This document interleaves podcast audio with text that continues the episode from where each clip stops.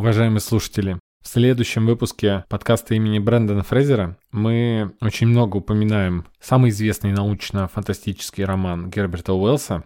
Как всегда, много обсуждаем космическую оперу про джедаев и иногда затрагиваем известную эпопею Льва Николаевича Толстого. Поэтому на всех популярных подкаст-площадках этот выпуск не выйдет. Послушать вы его можете в нашем канале в Телеграм или в нашей группе во Вконтакте. Ссылки в описании.